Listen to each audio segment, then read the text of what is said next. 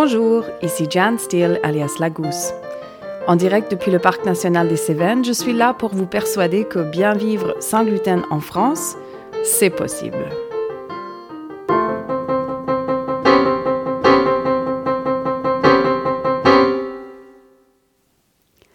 Gérante d'une cuisine pédagogique et d'une chambre d'hôte 100% sans gluten dans le Parc national des Cévennes, je suis aussi malade cœliaque depuis toute ma vie et maman de deux enfants qui eux aussi mangent sans gluten. La communauté des personnes vivant sans gluten est en croissance permanente. Mon objectif est d'offrir à ces gens des pistes vers une vie meilleure sans gluten. Allons-y. Ce podcast se veut une célébration de la vie sans gluten en France. Nous discuterons de tous les aspects pratico-pratiques d'une vie sans gluten, à savoir la cuisine, la boulangerie, la pâtisserie sans gluten, le changement durable en alimentation, la gestion de la vie sociale, les sensibilités alimentaires et les enfants, voyager sans gluten, et j'en passe. Je mettrai aussi en lumière ces prestataires qui œuvrent dans une cuisine dédiée pour offrir une panoplie de produits et de services 100% sans gluten. Nous avons besoin d'eux et ils ont besoin de nous. Fondons donc une communauté soudée. La population de personnes vivant sans gluten est en constante croissance. Il est temps que nous commencions à échanger entre nous. Merci d'être là.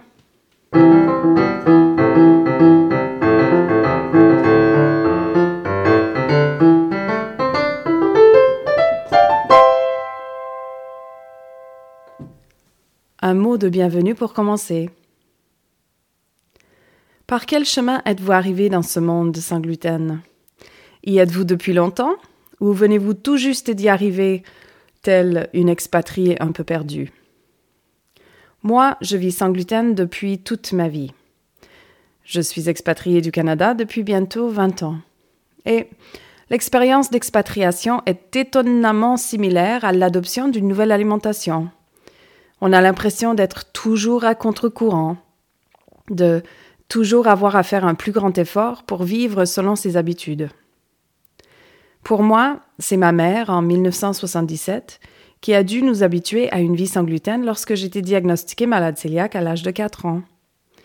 Aujourd'hui, je découvre que d'autres, peut-être surtout en France, où règne encore la baguette, sont encore au même stade que ma mère il y a 40 ans, à se demander comment faire, que manger, où trouver les recettes et les produits de qualité.